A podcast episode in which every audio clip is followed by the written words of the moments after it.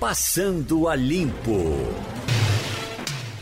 Igor Maciel, Romualdo de Souza, daqui a pouco Adriana Victor. Bom, Igor, parece que o nervosismo de ontem diminuiu nos mercados, né? Agora os mercados voltam mais calmos, as bolsas de valores da Ásia fecharam em alta, altazinha modestazinha, mas pelo menos não continuou em queda, né? O presidente da China, Xi Jinping, visitou a cidade de Wuhan, que é o epicentro do surto do coronavírus, e o governo japonês garantiu que medidas de estímulo fiscal estão a caminho, o que gerou uma calmaria para o, investidor. É bom lembrar que os Estados Unidos também anunciaram medidas de estímulo à economia e na Europa as bolsas abriram com alta moderada. Então parece que hoje vai ser um dia um pouco mais calmo agora. Expectativa é que aqui você tenha um pouquinho mais de estabilidade. Bom dia, Wagner. Bom uhum. dia, Romualdo. Bom dia aos ouvintes. É, um pouquinho mais de estabilidade hoje, apesar de que a gente tem ainda o índice Bovespa muito ligado aos papéis da Petrobras. Né? Você tem uma, uma, dependência muito grande dos papéis da Petrobras. À uhum. medida que a crise se intensifica entre Rússia e Arábia Saudita. Se você tiver uma intensificação dessa crise, a gente vai ter uma dificuldade maior para sair do, do buraco que nós caímos ontem, junto com todas as bolsas no mundo inteiro. É, então, aguardar para ver como é que vai dar o desenrolar disso aí. Eu estava observando ontem, me chamou muita atenção. Você lembra como era o, o valor do barril do petróleo, o Brent? Ah, alguns anos que a gente falava. Eu, eu não lembro de, de se falar antes da, da última crise com Dilma aqui. Porque aí eu digo a crise com Dilma porque o barril caiu lá e aí despencou tudo por aqui também. É, prejudicou a Petrobras e tudo naquela, naquele momento, naquela época. Mas você não falava em barril a menos de 100 dólares. Exatamente. Era sempre acima de 100 uhum. dólares. É. Quando rompeu essa barreira, caiu para baixo dos 100 dólares, já foi um uhum. susto ali mundial. Agora está em 36. Eu estava vendo é. ontem, estava em 36 dólares o barril Brent. Então, é realmente, ainda se essa crise entre Rússia e a Arábia Saudita se intensificar, a gente não sabe realmente o que, é que vai acontecer. Romualdo de Souza, tudo mais calmo aí em Brasília hoje? Olha, por aqui, até que as coisas começaram a se acalmar, depois que o ministro da Economia, Paulo Guedes, afirmou que essa crise pode ser enfrentada, ou, como disse ele, a, a vacina para a crise é a votação dos projetos que tratam de reformas. Aí vamos pegar só duas para ter uma ideia: a reforma administrativa e a reforma tributária. E o presidente da Câmara dos Deputados, Rodrigo Maia, que disse que, à medida que as reformas forem chegando, que o Congresso vai votando essas medidas. Aí quando, digamos, a água estava assentando, já dava para ver o fundo, aí vem o presidente da República e diz que tem como provar que houve fraude nas eleições de 2018. Ou seja, você pode imaginar que enquanto o vento começa a ficar a favor, e é, e é bom lembrar, não é, Igor? Uhum. A Petrobras perdeu ontem, em valor de mercado, 91 bilhões de reais. Claro que vai recuperar com, com eh, essa alta na Bolsa nos próximos dias, mas vai recuperar, um processo ainda lento. Aí vem o presidente desencavar um assunto que estava parado havia um tempo, né? porque a eleição foi em, em 2018. Aí vem o presidente da República e diz que tem como provar que houve fraude nas eleições uhum. e que ele teria vencido já no primeiro turno. Não tem os projetos todos, porque até agora só a reforma tributária é que está começando a ser analisada lá na Câmara dos Deputados, a administrativa ainda não chegou, tem outras medidas que precisam ser encaminhadas ao Congresso, tem a votação hoje no Congresso Nacional, numa sessão conjunta da Câmara com o Senado, para tratar do orçamento impositivo e tem os protestos marcados para o próximo domingo. Portanto, pode até ser que a água esteja tentando assentar, mas ainda está muito barrenta por aqui, Wagner. O que é que se passa na cabeça desse homem, pelo amor de Deus, num cenário desse, de turbulência como essa? Né? Além de eh, incitar a população a ir às ruas no dia 15, no discurso que ele fez antes de ir para os Estados Unidos, agora inventa essa história de que é, é, a, a eleição foi fraudada Né? Agora, em relação, a, em relação à eleição, Romualdo, tem essa prova que ele diz ter é o que? Seria o que exatamente? Bom, até aqui só tem teoria, porque também não é a primeira vez que Bolsonaro diz ou, ou fala em fraudes. A justificativa para falar de fraude é que o presidente da República foi um dos autores daquele projeto que determinava que a votação seria em, em cédula de papel e não eletrônica. Uhum. Aí o Supremo Tribunal Federal barrou. Há uma alternativa que seria pelo menos uma parte eh, da apuração ou da votação, aí seriam 5% dos eleitores, eh, em, em cédula de papel para se ter um ambiente. Até aqui não foi implantado. Por enquanto, são 100% dos votos na urna eletrônica. Então, na teoria, Jair Bolsonaro disse que no primeiro turno, nas parciais divulgadas pelo TSE, o Tribunal Superior Eleitoral, quando o Nordeste já tinha 80% dos votos apurados, e aí justificando o Nordeste é base do PT, e o Sudeste só tinha 20%, Jair Bolsonaro estava ali com em torno de 49%. Essa, portanto, havia uma tendência de alta para Jair Bolsonaro. No final da apuração do primeiro turno, Jair Bolsonaro se mantém com os mesmos 49%. Em números redondos, para que o nosso ouvinte entenda o que o presidente da República está dizendo, olha só, é, pegando aqui rapidamente. Primeiro turno. Terminou a apuração, Bolsonaro com, em, em 46%. Haddad com 29%, Ciro com 12%, Alckmin com 4,7%. Aí houve o segundo turno. Portanto, o presidente diz que onde havia crescimento dos votos para ele, não houve.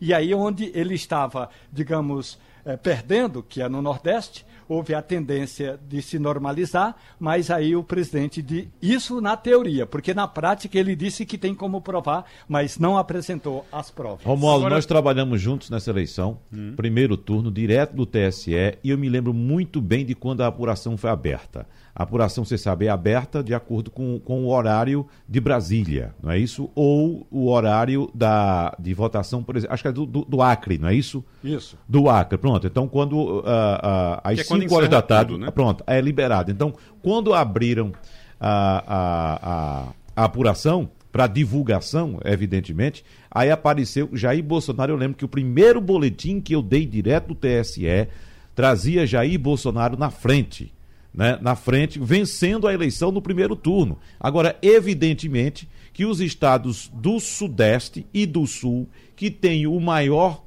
o maior índice, é, a maior densidade eleitoral, maior, maior quantidade de eleitores, divulgaram essas informações primeiro e, evidentemente, como ele tinha maior votação lá, ele saiu na frente. Só que quando os votos das outras regiões foram chegando, do norte, do nordeste, que atrasam mais, essa diferença foi diminuindo. Isso é natural. Quem trabalha com eleição sabe disso. Lógico. Que você tem mais voto em determinada região. Vamos ter eleição para prefeito agora, no Brasil todo, aqui no Recife, por exemplo, vai ter um candidato que tem mais voto em Casa Amarela, que é uh, o, o, a maior densidade eleitoral que nós temos aqui no Recife.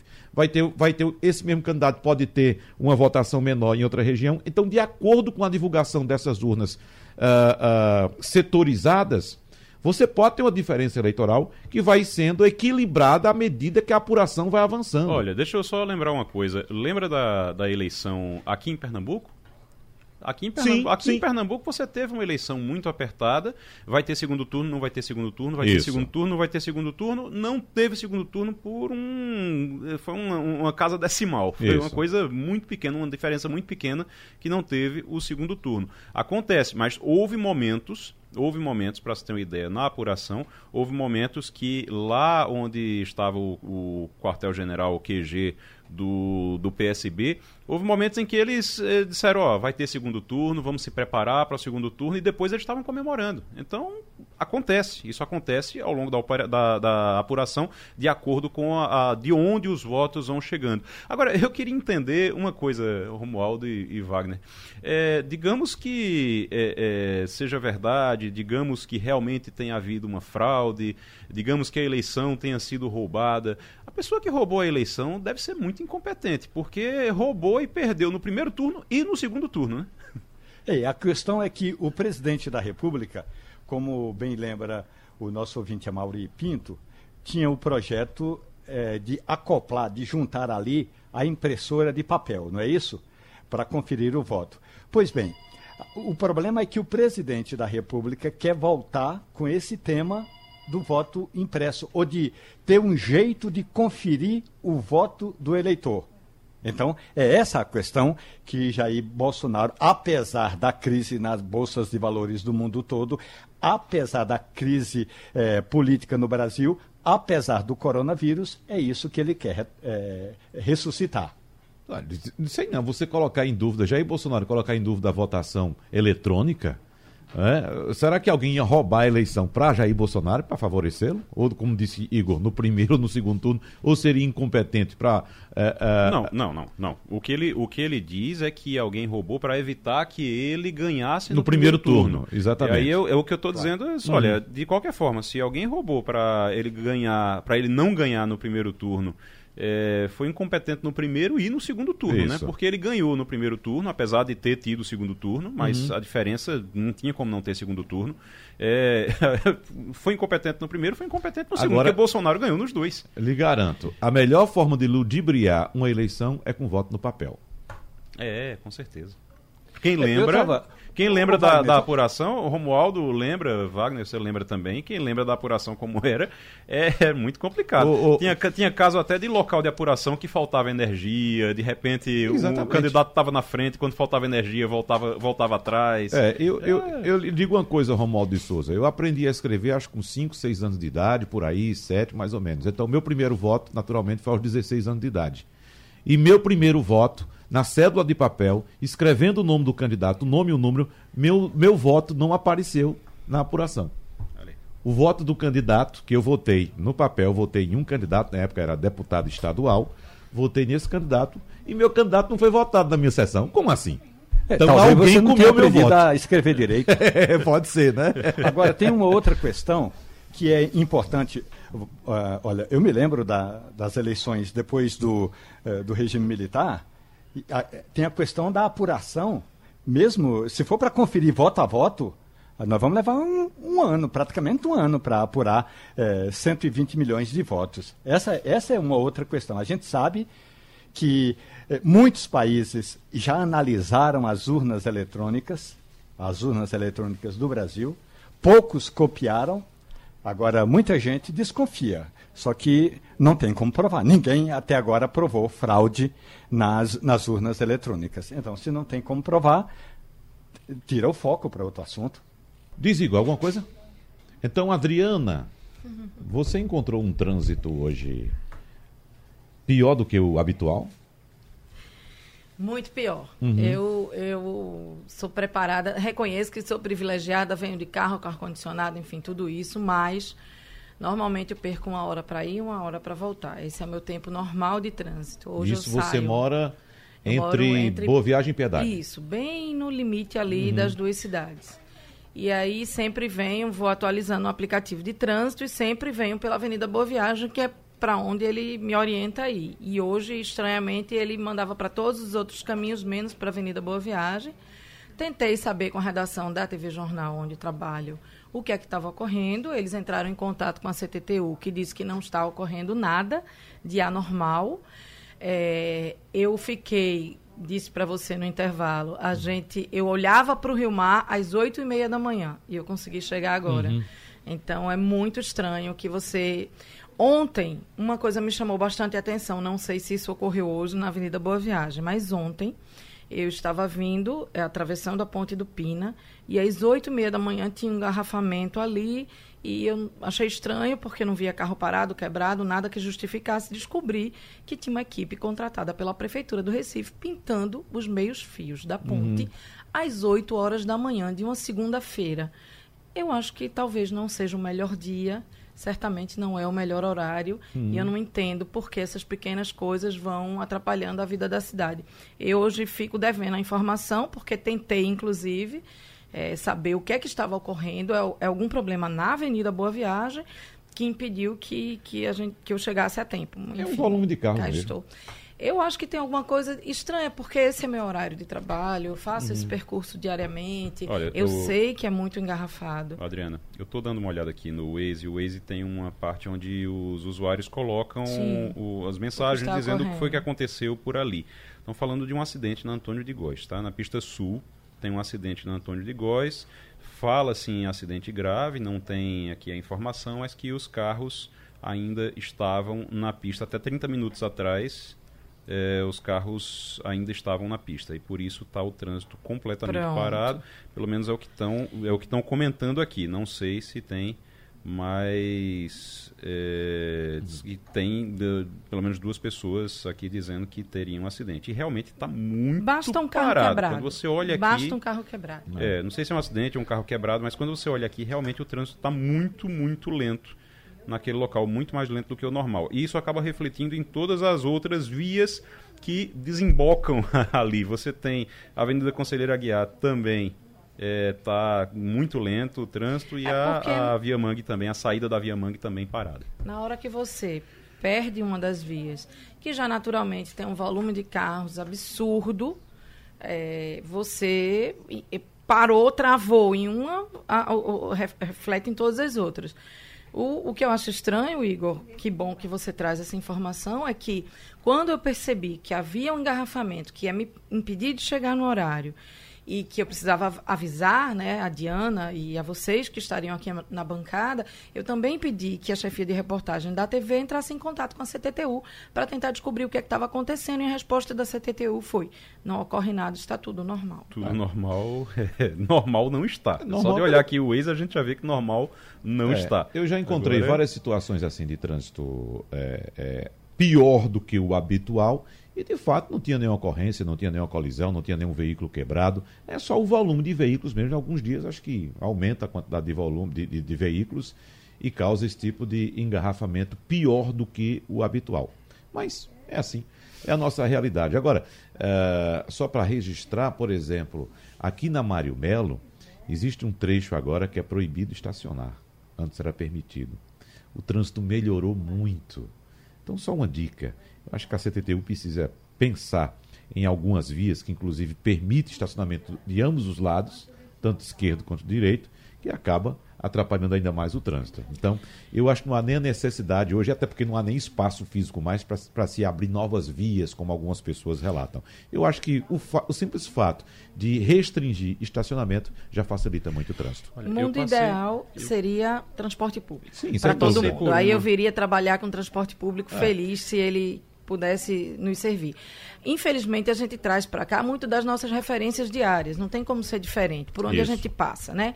Eu, por exemplo, quando saio, a, teve um tempo que a CTTU inverteu ali o trânsito da Ponte Princesa Isabel, isso funcionou. Inverteu não, ela fecha uma faixa, uma das faixas, para facilitar quem vem de Boa Viagem, do centro, para a, a, aqui, essa região da Aurora.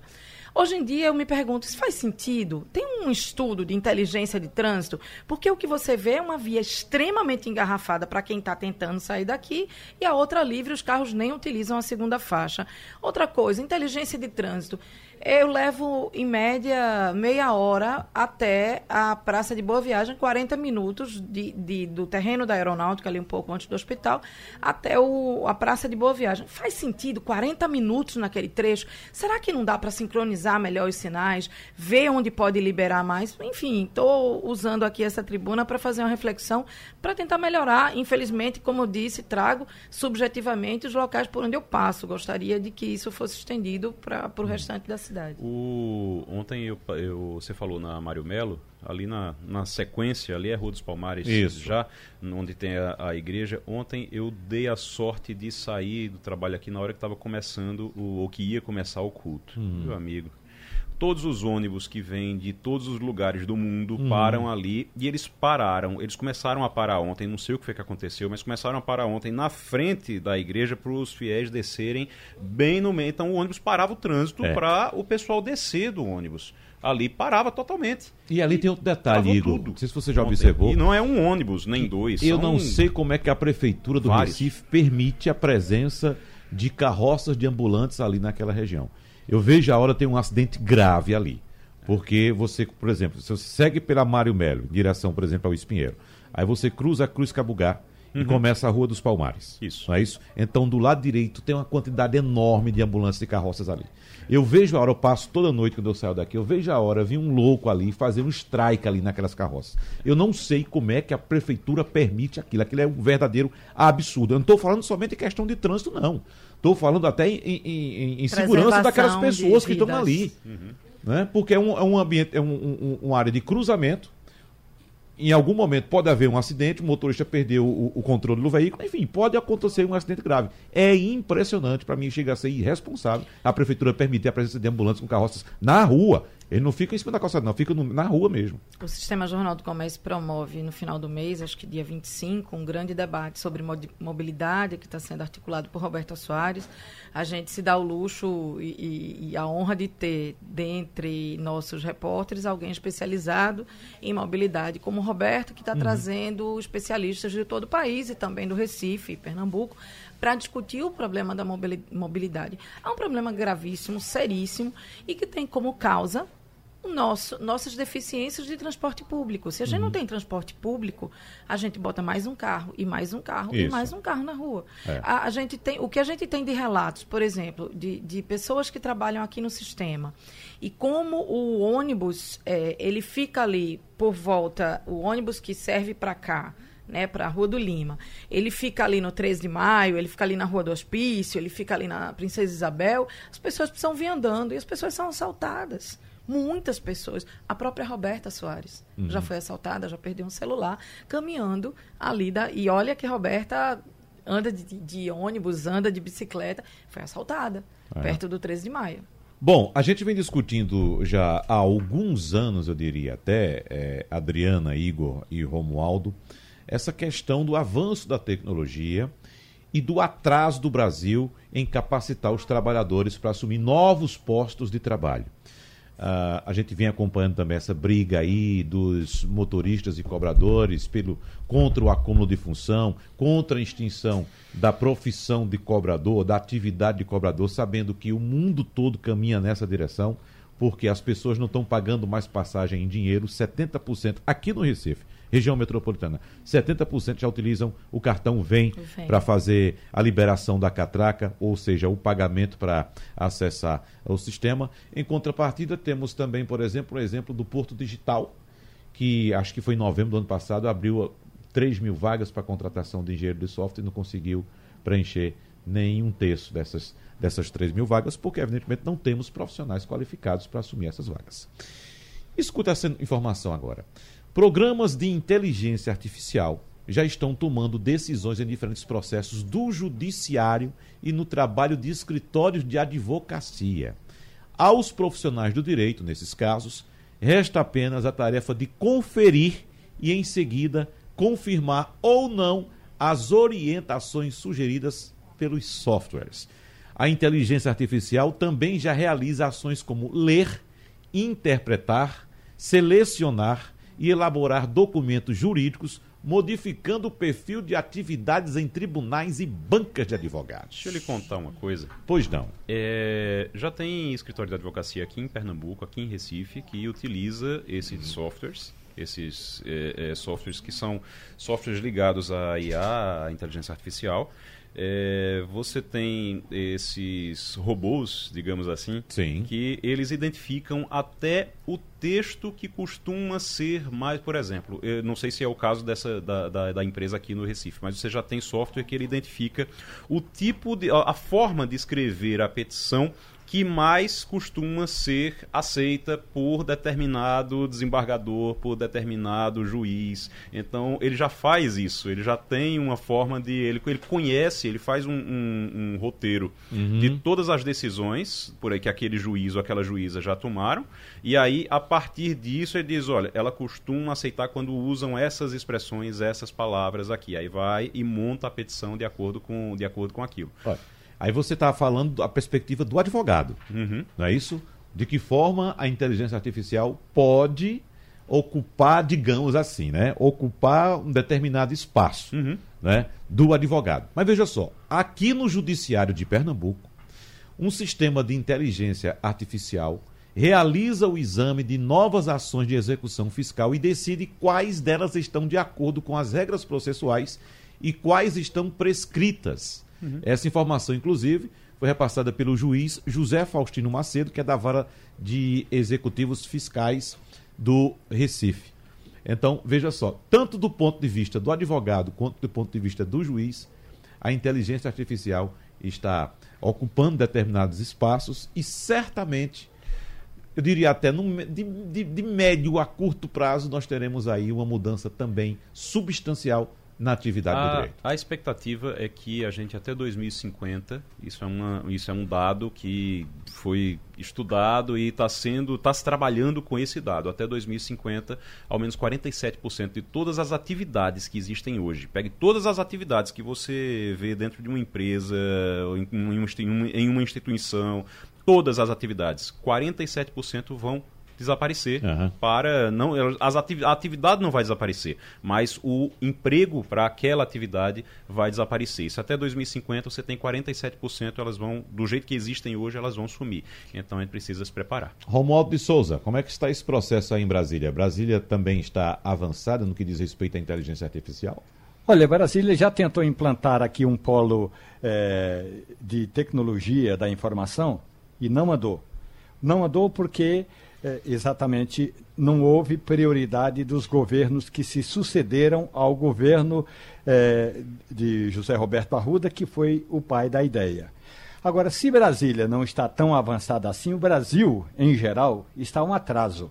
A tecnologia 5G, que poderá facilitar todas essas buscas de informação, ainda está bem atrasada há uma expectativa de que essa viagem do presidente Jair Bolsonaro aos Estados Unidos tenha tido um encontro particular com o presidente Donald Trump e ao sair dos Estados Unidos, hoje, quando chegar ao Brasil à noite, Bolsonaro traga em uma das mochilas a decisão de como vai andar a tecnologia 5G, porque a decisão, embora estratégica, ainda não andou. Só para que o nosso ouvinte entenda, é preciso é, deixar claro, na hora da licitação, a rede 5G aqui no Brasil vai ter participação da, da chinesa, não vai ter participação, vai ter participação da Nokia, não vai ter, da Ericsson. Então, tudo isso precisa ser decidido e quem vai participar desse processo todo tecnológico. Eu acho que o Brasil ainda está um atraso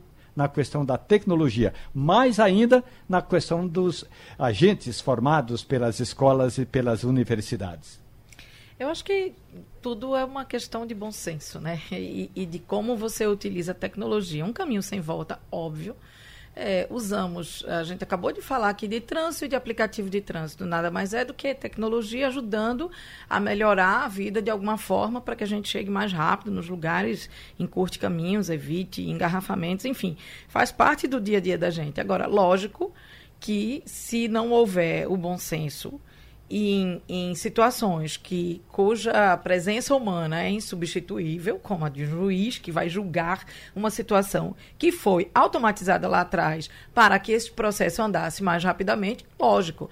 Eu lembro de um. Eu, é, é eu tive acesso a um processo que é, a gente conhece muito bem para que o juiz não, o desembargador, enfim, a, a, pessoa da lei não tenha que ficar redigindo aquela mesma coisa. Muitas vezes tem um Ctrl C, Ctrl V.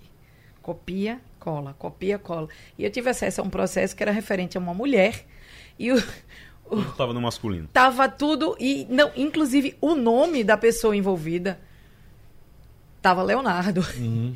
E era uma mulher envolvida. Então, na hora do Ctrl C, Ctrl V, que não deixa de ser uma automação, mas com uhum. a presença humana de alguma forma, é. Ele esqueceu de trocar o nome ali. Então, é. assim, a gente precisa o ter acontece, cuidado. O que acontece nessa, nessa redução, quando a gente diz até 2050, 47% das atividades vão sumir? Nesse caso, no caso do, do juiz, o que é que acontece? Até o processo chegar no juiz, ele passa por técnicos, ele passa por assessores, ele passa até, eh, dependendo de cada caso, vai de cada um, são todos, mas vai de cada caso, tem juiz que nem escreve a sentença. Tem alguém que escreve a sentença para ele, ele depois ele vai revisar e fazer todo esse processo antes que precisa de mentes e mãos humanas para poder fazer todo esse processo tende a assumir todas, todas essas pessoas tendem a desaparecer. O processo uhum. vai continuar mas vai, continua de forma eletrônica até chegar no juiz. Ó, de acordo com o juiz José Faustino Macedo como eu já disse era da vara de executivos fiscais do Recife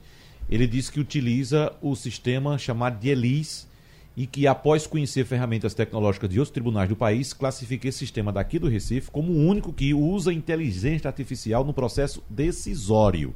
O, o juiz diz o seguinte: que esse sistema decide.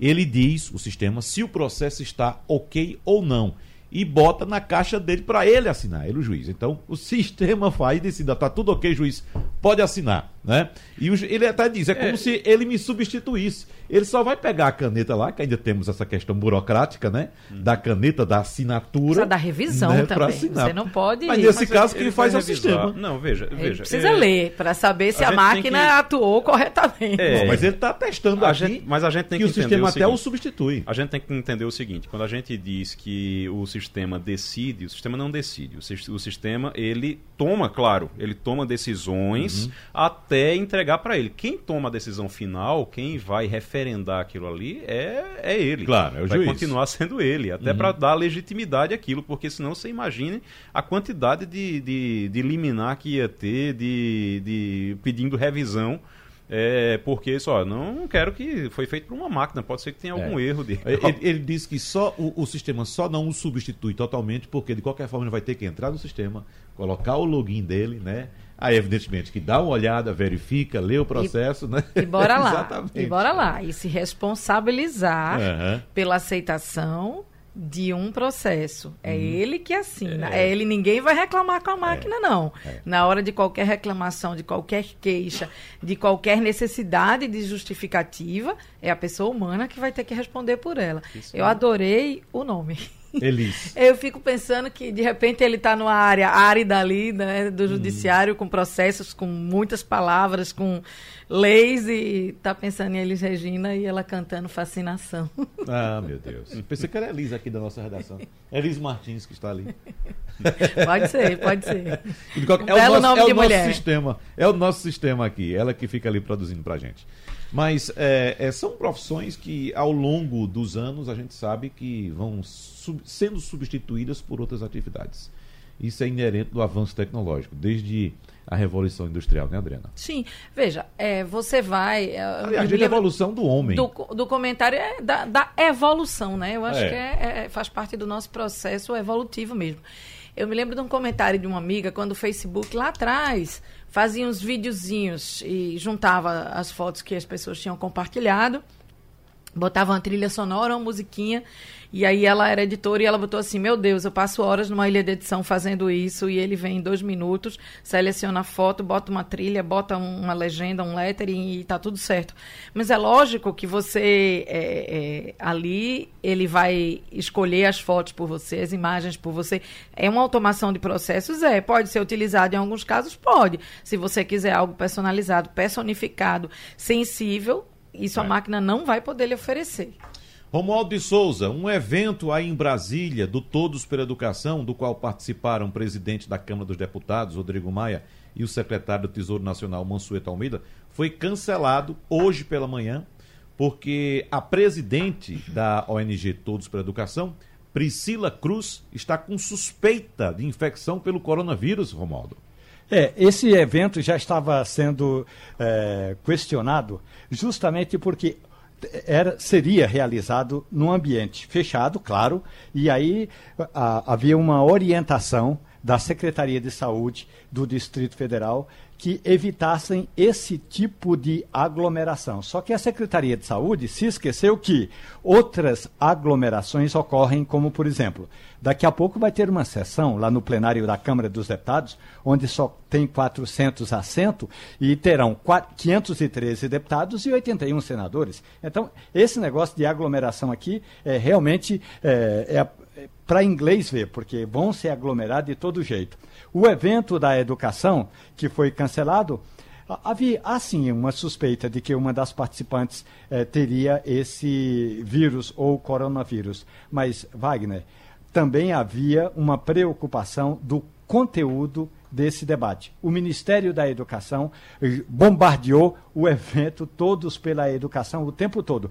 Pelas redes sociais, o ministro chegou a mostrar a relação das primeiras pessoas que assinaram o documento. O ministro da Educação também bombardeou o conteúdo. Portanto, o bombardeio vem da parte do coronavírus, vem da parte da recomendação da Secretaria de Saúde do Distrito Federal e o do próprio ministro, que estava com uma ciumeira desgraçada com relação ao debate que ocorreria hoje aqui em Brasília.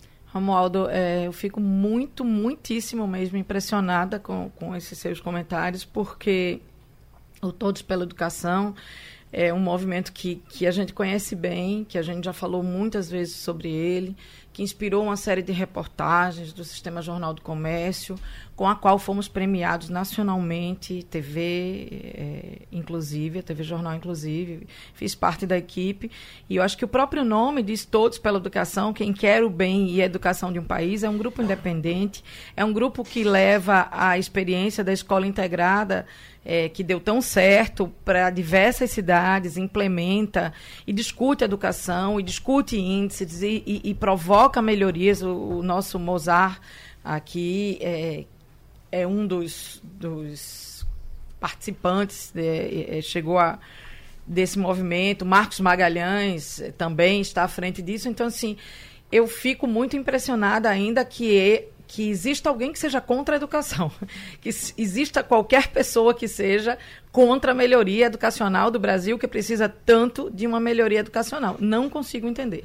Pois é, num país, Adriana, em que o próprio ministro da Educação questiona o papel de um dos mais importantes educadores, no caso Paulo Freire, é o mesmo ministro que gasta o tempo dele para divulgar a relação dos apoiadores desse importantíssimo projeto, como você bem destaca. O Todos pela Educação é um desses projetos, Wagner, suprapartidário, que está acima de qualquer corrente ideológica, que não se limita a ter este ou aquele educador. São pensadores que têm propostas para tirar o país do buraco porque o país, o Brasil, só vai sair do buraco se medidas importantes na área da educação forem adotadas, em vez de ficarem questionando, ah, então quer dizer que o educador X assinou o projeto uhum. inicial do Todos pela Educação, ah, quer dizer que esse manifesto tem o apoio de X, Y ou Z, quer dizer, a picuinha é muito grande e o projeto Todos pela Educação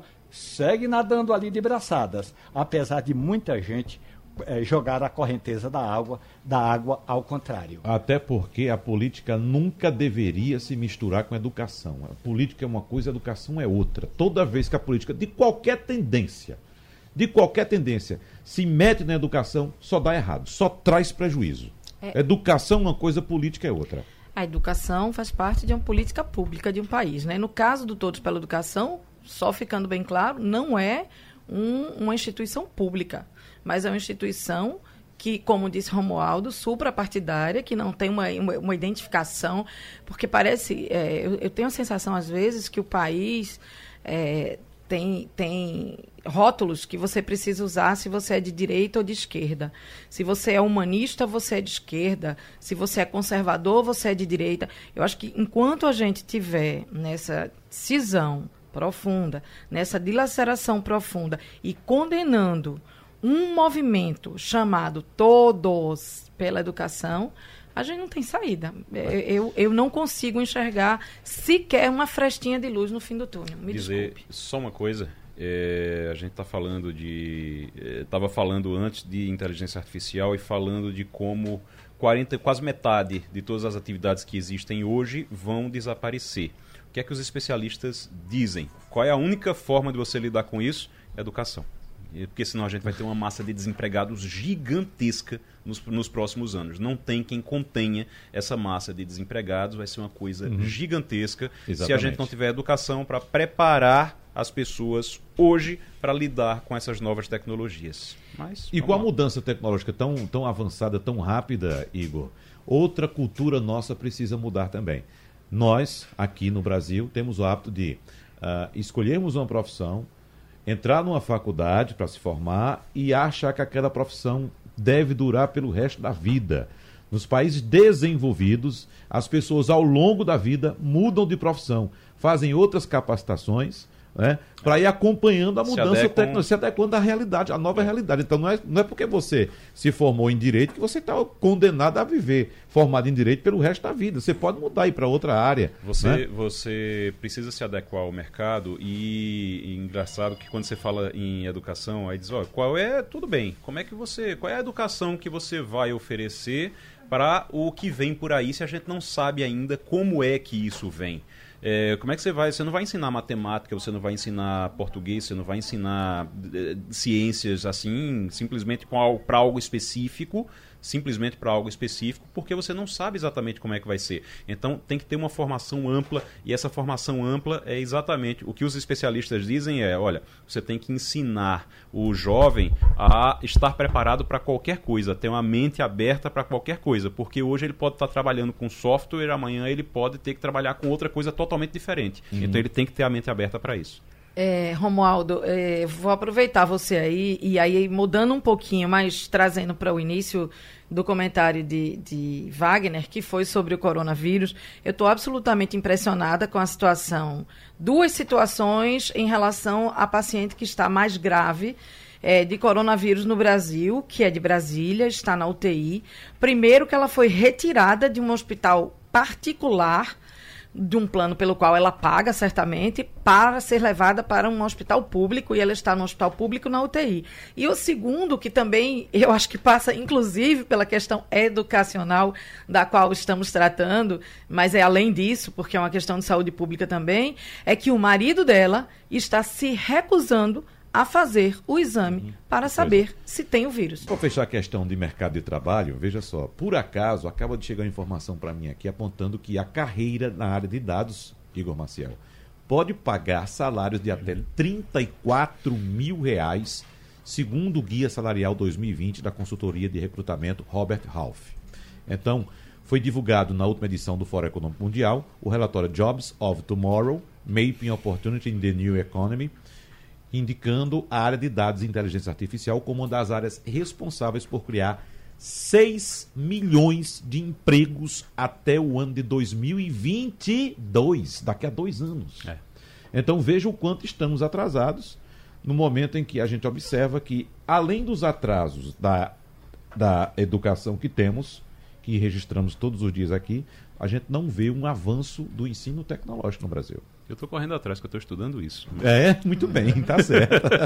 tá se preparando para a mudança que vem logo aí na frente. É. E daqui a pouco a gente vai só gravar. É, a, B, C, presidente, política, Recife, Pernambuco. Aí vem uma máquina, vai juntar Você tudo isso que a gente fala para fazer o papel que a gente está fazendo aqui. É, olha, né? olha, não, não, não descredibilize. Vai demorar, vai demorar um, ainda bocado, não sei, um bocadinho mais. Mas... Ainda não conheço uma máquina que busque informação, que verifique, que procure saber que em momentos de crise, em momentos de ameaça de democracia, em momentos mais obscuros, tragam a luz para a sociedade e informem a sociedade. Não conheço essa máquina ainda não. Eu acho, eu ainda acho que o jornalismo é uma atividade fundamental na vida de um cidadão que quer saber para onde ir. É agora, lógico. Agora, agora, a gente se surpreende essa, essa coisa de. Ah, mas é, não existe. A gente às vezes acha que não tem lógica, tudo. Mas a, a, até uma das aulas que eu estava assistindo, o, o professor estava dizendo isso. É, quem era que você imaginava há 10 anos, você imaginava que existia algo como o Waze, por exemplo? Que pegasse os dados de todos os celulares é, dos motoristas que estão na rua agora, colocasse num lugar só, fizesse um, através de um algoritmo, fizesse um cálculo e dissesse quais são as melhores rotas e onde é que tem engarrafamento, onde é que não tem, em tempo quase pratica, praticamente Sim, real. São, são dados, são tinha... informações concretas. Aí vamos, vamos dar outro dado. Mas, exemplo, mas se você, se você, se alguém dissesse isso a 10 a 15 anos, se alguém chegasse e dissesse isso, a pessoa dizia não, não tem, não tem como, não tem lógica, não tem, não tem possibilidade Sim, disso acontecer. E isso é um avanço tecnológico inegável, necessário, indispensável, sem volta. O que eu estou dizendo é, você tem a informação, eu cheguei aqui com a informação de que tinha um grande engarrafamento que estava travando a zona sul do Recife. O que estava ocorrendo ali, a gente tem uma suspeita, porque... É, tinha, tinham dois comentários no ex dizendo que provavelmente foi um acidente. Saber que foi um acidente, saber se a pessoa que estava dirigindo aquele carro estava embriagado, saber se a pessoa que estava dirigindo aquele carro consumiu drogas, estava embriagado, matou uma criança, um cachorro. Gente, isso não aconteceu, não, pelo amor de Deus, para não. É, é eu estou colocando suposições aqui para a gente dizer, é, entender dizer... o papel, inclusive, da nossa profissão. Adriano, o que eu quero dizer é que tem uma coisa que você aprende quando começa a mergulhar nesse, nesse assunto de tecnologia. Nunca diga nunca. Não, nunca diga nunca. Nem, eu, não. eu, concordo com ele plenamente. É, eu não nunca, duvido de Nunca diga nada. nunca. Eu não, duvido eu não duvido. Eu passei a não duvidar de nada. Porque quando você diz nunca, você está levando em consideração algo que ainda não existe, mas pode existir. Mas o que é que eu estou dizendo nunca? Só para eu entender. Romualdo de Souza. Oi? Não, aqui, aqui não vai ter, Brasília. não vai ter como substituir. A situação é a seguinte. Em nome da segurança pública coletiva, a juíza Raquel Mundim determinou que o empresário André Luiz da Costa e Silva, marido da mulher da paciente aí, que está internada com coronavírus, seja intimado com urgência a fazer a coleta de material e o exame para verificar se ele também tem a doença. Além disso, a mesma juíza determinou que o empresário não saia de casa até o resultado da análise. Se ele sair, vai pagar multa de 5 mil a 20 mil reais caso descumpra essa determinação. E por que o nome dele foi revelado? Porque o processo não corre sob segredo de justiça, apenas com relação à paciente. Aí não tem o nome da paciente. Qual é a questão? Qual é a situação? Ah, o casal viajou à Europa e aí voltou da Europa eh, aí no dia 26 de fevereiro. Aí ela começou a sentir os sintomas, mas somente em 4 de março deu entrada num hospital particular pertinho da casa dela. No dia seguinte. Chama DAE? É isso, Romualdo? Não sei como Daer. pronuncia. DAE. Hospital DAE. DAE. É. No então, Lago Sul, é, em Brasília. Ela foi transferida do Hospital DAE para um hospital público, Hospital, o Hospital Regional, Regional da Asa Norte. Norte, Agarram. Aí, chegando no hospital, o marido foi chamado para que ficasse ali também no hospital, justamente para evitar qualquer tipo de disseminação caso ele estivesse contaminado. Mas aí o marido da paciente entrava e saía o tempo todo do hospital, então não havia essa segurança. O mesmo hospital, a direção do hospital comunicou à justiça e agora saiu a sentença da juíza, mandando o marido fazer o teste e determinando que ele fique em casa. A outra questão, já para concluir esse assunto, é que ontem, questionado sobre o tema, o Ministério da Saúde informou que o SUS, o Sistema Único de Saúde, não vai receber paciente com coronavírus que venha que seja transferido da rede particular. Porque quando o cara dá entrada na rede particular, significa que ele tem um plano de saúde. Então o Ministério da Saúde entende que é o plano de saúde do paciente que tem que receber o paciente e não o Sistema Único de Saúde, nas palavras do secretário executivo João Gabardo. O Romualdo, só completando a sua informação, ele usa a palavra inadmissível né, é, entre aspas, essa palavra, que pacientes infectados com o novo coronavírus internados em hospitais particulares sejam transferidos para hospitais públicos, que foi justo o que ocorreu em Brasília. Como você disse, o nome da paciente está sendo preservado. Ela tem 52 anos, é, moradora do Lago Sul, apresentou uma leve melhora, mas ainda respira por aparelhos, é, está na UTI numa situação complicada. E o marido precisa de uma decisão judicial para que ele se submeta a um exame para saber se tem um vírus, para saber que não pode estar contaminando outras pessoas caso tenha, né? Acho... Exatamente. E como diz Dona Maria, que mora lá em Arco Verde, antigo Rio Branco, que quer que eu faço em casa. Ô, Igor Marcel, temos votação novamente hoje nos Estados Unidos. Um dos estados mais importantes hoje é o estado de Michigan, que é o mais populoso a votar nesta terça-feira. E parece que há uma tendência entre os democratas em, de fato, se associar ali na campanha de Joe Biden, porque entendem que Joe Biden é o único que representa algum tipo de risco à reeleição de Donald Trump. Donald Trump está torcendo todo dia, quando não está jantando com o Bolsonaro, ele está torcendo para que o Bernie Sanders uhum. seja o opositor dele, porque iria personificar tudo que Trump falou até hoje, que os democratas são comunistas, que os democratas querem implantar um socialismo nos Estados Unidos e por aí vai. E o Bernie Sanders é socialista. Bernie uhum. Sanders, ele assusta até os democratas. Ele consegue assustar até os democratas porque os democratas, eles têm uma posição mais liberal nos Estados Unidos, mas não são exatamente de esquerda, é, como diz Trump. Não são, não, eles não são considerados de esquerda, pelo menos eles não se consideram de esquerda, até porque a partir do momento que eles fazem isso, eles perdem uma fatia do eleitorado muito grande, que o, o público, o eleitor nos Estados Unidos é um, é um eleitor é, de certa forma conservador. Então, se você consegue, se você consegue, é, é acaba fazendo com que o Bernie Sanders seja o candidato, seria o cenário perfeito para Donald Trump, o pessoal uhum. brinca até que seria praticamente WO. Agora, no caso de Joe Biden, vai oferecer pelo menos algum risco, sim, uhum. A Donald Trump. Vamos aguardar. Existe uma tendência, sim, porque os próprios democratas estão assustados. Eu, é. eu, eu até comentei aqui, eu conheço gente que é, que é de esquerda mesmo, esquerda inclusive radical, que mora nos Estados Unidos, uhum. mas mora há um bom tempo já nos Estados Unidos. Reclamando. E diz, olha, não, se for Bernie Sanders não pode, pelo amor de Deus, não uhum. pode ser Bernie Sanders, ele é louco, ele é isso, ele é uhum. O pessoal, quem vota nele diz que precisa de um doido na porta de outro para poder fazer isso. É, para eu... poder, poder assustar o Donald Trump. Mas vamos ver. Eu vou confessar uma coisa aqui a vocês e a quem estiver ouvindo. É que eu acho que o processo eleitoral americano, ele é tão maçante, ele é tão desgastante que o que eu acho bom nisso tudo é ficar só olhando quem vai ganhar. Esperar o resultado. Vai esperar o resultado. Mas vou trazer para a nossa realidade, porque você é, é, citou Trump dizendo é o comunismo, não sei o quê. Eu não sei se vocês viram, eu vi, eu assisti a um dos vídeos convocando para essas manifestações do dia 15 de março. Né?